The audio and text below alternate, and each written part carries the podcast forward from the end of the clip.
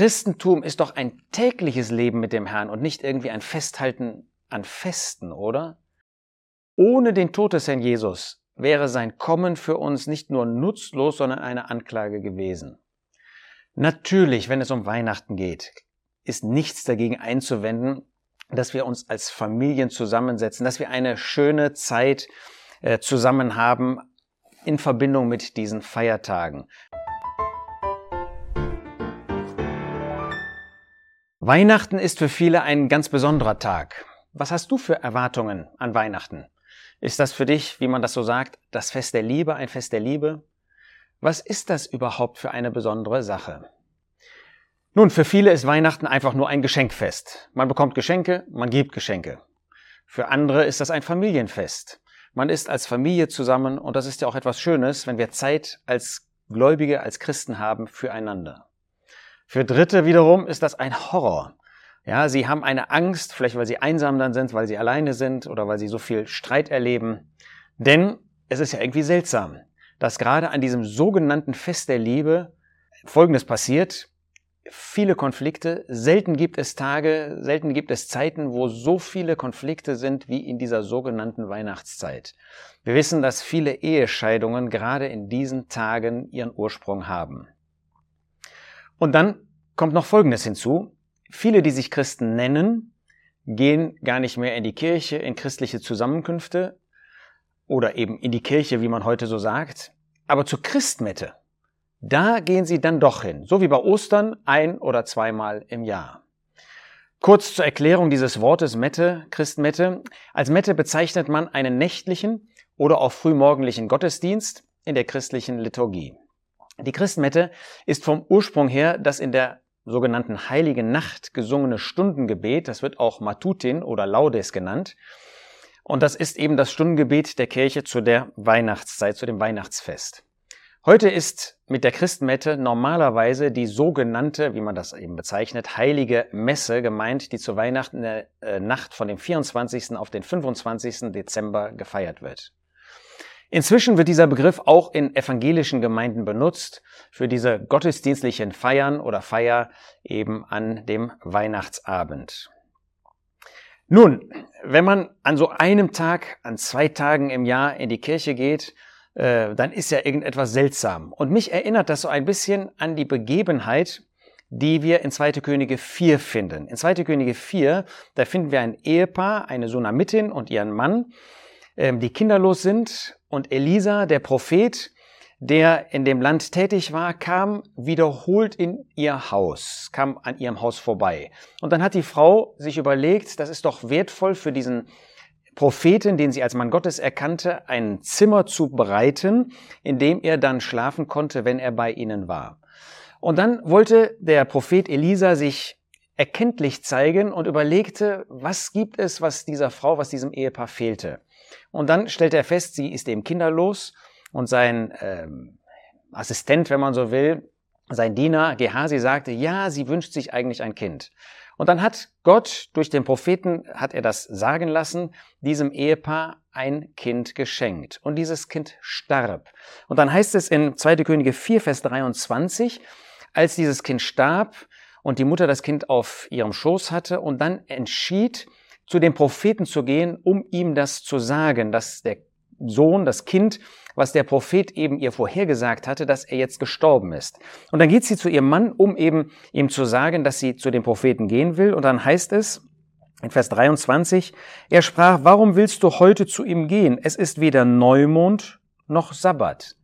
Offenbar war das auch ein Mann, für den es nur so ein, zwei Feste gab und die musste man halten ähm, und alles andere, äh, da konnte man für sich selbst leben. Da war das kein, damals natürlich nicht christlich, weil es jüdisch war, israelitisch, da führte man kein israelitisches Glaubensleben, sondern nur zu diesen Festen. Das war das, woran man sich sozusagen als Gläubiger festhielt.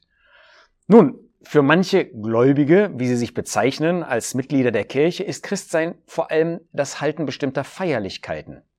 Und das ist irgendwie tragisch, dass unser Leben irgendwie nur mit bestimmten Festen zusammenhängt. Weihnachten, Ostern. Ähm, aber das kann doch nicht wahr sein. Christentum ist doch ein tägliches Leben mit dem Herrn und nicht irgendwie ein Festhalten an Festen, oder? Im Alten Testament für das Volk Israel kann man das ja noch verstehen. Gott hatte ihnen das Halten bestimmter Feste vorgeschrieben. Aber heute, unser Leben, das Christentum ist doch nicht eine Aufeinanderfolge von ein oder zwei oder meinetwegen auch fünf Festen. Das soll doch nicht unser Glaubensleben prägen, sondern ein lebendiges Glaubensleben mit dem Herrn täglich, dass wir mit unserem Herrn, mit unserem Gott unser Leben führen, dass auch unser gemeinschaftliches Glaubensleben ein Leben ist, was wir wirklich mit dem Herrn führen, auch mit den Gläubigen gemeinsam an den Gottesdiensten, an dem Brotbrechen, an der Zusammenkunft zur Auferbauung teilnehmen. Das ist doch das, was unser Leben ausmacht. Nun, wenn man sich einmal fragt, Christen, was haben wir mit Festen eigentlich zu tun? Da kann man auf der einen Seite sehen, dass Gottes Wort uns warnt davor, Feste zu halten, in der Meinung, dadurch würden wir Gott gefallen, würden wir Gott mehr gefallen. Ähm, wir finden das zum Beispiel in Kolosser 2, Vers 16. Ähm, es gibt eine andere Stelle, die nehme ich jetzt mal in Galater 4. Da sagt der Apostel Paulus zu den Gläubigen in Galatien, in den galatischen Landschaften, Galater 4, Vers 10, Ihr beachtet Tage und Monate und Jahr, Zeiten und Jahre. Ich fürchte um euch, dass ich etwa vergeblich an euch gearbeitet habe. Also ihr Festhalten an diesen weltlichen, an diesen irdischen Festen, das machte ihm Sorge, dass sie auf einem falschen Weg waren, weil sie an Festzeiten festhielten und meinten dadurch, durch Gesetzeshalten, dadurch könnten sie Gott gefallen. Nein, so etwas finden wir in Gottes Wort nicht. Und von einem Weihnachtsfest lesen wir schon gar nichts in Gottes Wort.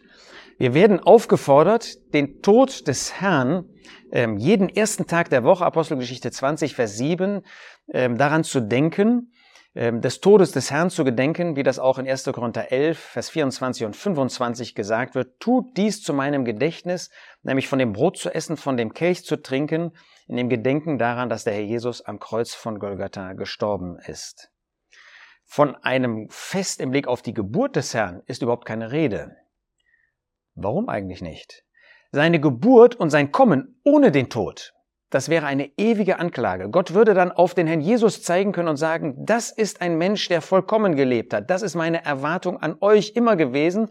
Und jetzt kann ich auf jemanden verweisen, der das getan hat. Und ihr tut das nicht. Nein, ohne den Tod des Herrn Jesus wäre sein Kommen für uns nicht nur nutzlos, sondern eine Anklage gewesen. Natürlich, wenn es um Weihnachten geht, ist nichts dagegen einzuwenden, dass wir uns als Familien zusammensetzen, dass wir eine schöne Zeit äh, zusammen haben in Verbindung mit diesen Feiertagen. Wir dürfen uns besuchen, wir dürfen beieinander sein äh, und wir dürfen diese Tage auch gemeinsam genießen, auch mit Gläubigen oder erst recht mit Gläubigen zusammen. In erster Linie aber geht es darum, dass dieser Christus, der gekommen ist als Mensch auf dieser Erde, der also im sogenannten Weihnachtsfest gefeiert wird, dass er als Person unser Glaubensleben prägt. Nicht irgendwie das Kommen, das wir feiern ähm, oder irgendwas anderes, das wir feiern, sondern dass diese Person wirklich für uns das Glaubensleben ausmacht. Und in diesem, ich sage mal, Prägen des Herrn Jesus, da finde ich, ist diese Sunamitin, von der ich eben gelesen habe in 2. Äh, Könige 4, ein schönes Vorbild. Sie erkannte in Elisa einen Mann Gottes, und wollte ihm eine Bleibe verschaffen. Und damit ist Elisa ein schönes Vorbild auf den Herrn Jesus. Und der Jesus sagt selbst in Johannes 14, ähm, dass er gerne bei den Gläubigen wohnt. Wir lesen da in Johannes 14, Vers 23, wenn jemand mich liebt, wird er mein Wort halten, wird er mir gehorsam sein. Und mein Vater wird ihn lieben und wir werden zu ihm kommen und Wohnung bei ihm machen.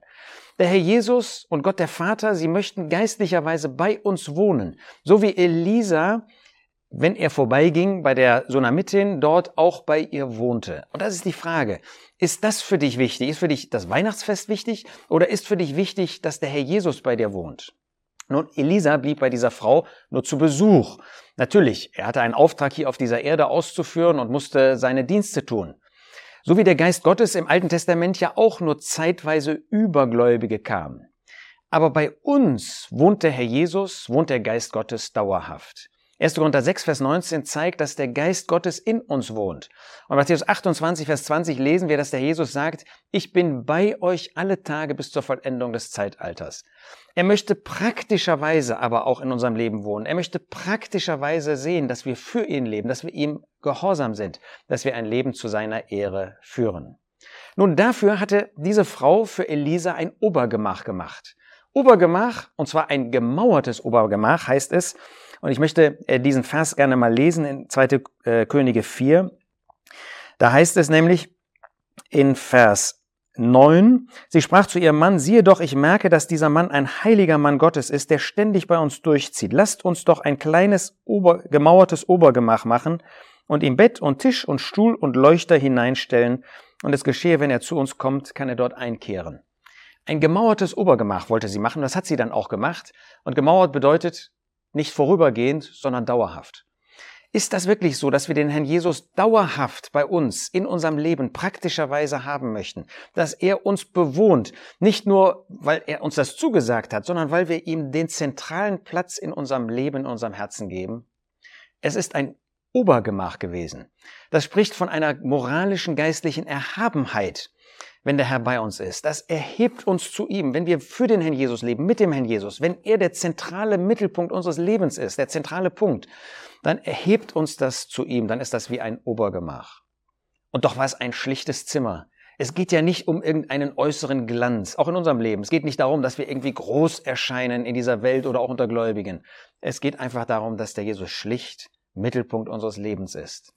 Und in diesem Zimmer war ein Bett. Das spricht von Wohnen. Der Jesus möchte bei uns wohnen. Er möchte nicht nur, dass wir einmal oder zweimal im Jahr irgendwie Zusammenkünfte besuchen, ein Fest haben, sondern er möchte bei uns wohnen. Ist das wirklich so? Dann ist da ein Tisch gewesen. Das spricht, Tisch spricht von Gemeinschaft. Am Tisch ähm, ist nicht nur einer, sondern sind äh, mehrere, die an diesem Tisch versammelt sind. Gemeinschaft, die wir mit dem Herrn Jesus haben dürfen. Ist das wirklich so, dass wir Gemeinschaft mit ihm pflegen, dass er Gemeinschaft haben kann mit uns, dass wir die gleichen Ziele haben, dass wir die gleiche Beziehung zu dem Vater wahrnehmen, dass wir so wie er Gemeinschaft mit Gläubigen hat, auch wir die Gemeinschaft mit den Gläubigen suchen? Dann war in diesem Zimmer auch ein Stuhl. Manchmal wird dieser Begriff Stuhl mit Thron übersetzt. Das zeigt, dass der Herr Jesus regieren möchte in unserem Leben, dass er der Herr sein möchte in unserem Leben. Der Stuhl spricht aber auch von Ruhe.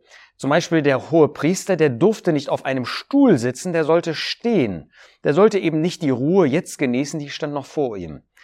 Also der Stuhl ist ein gewisser Hinsicht, äh, ein gewisser Hinweis auf Ruhe. Hat der Jesus wirklich in unserem, in unserem Leben Ruhe? Führt er zur Ruhe?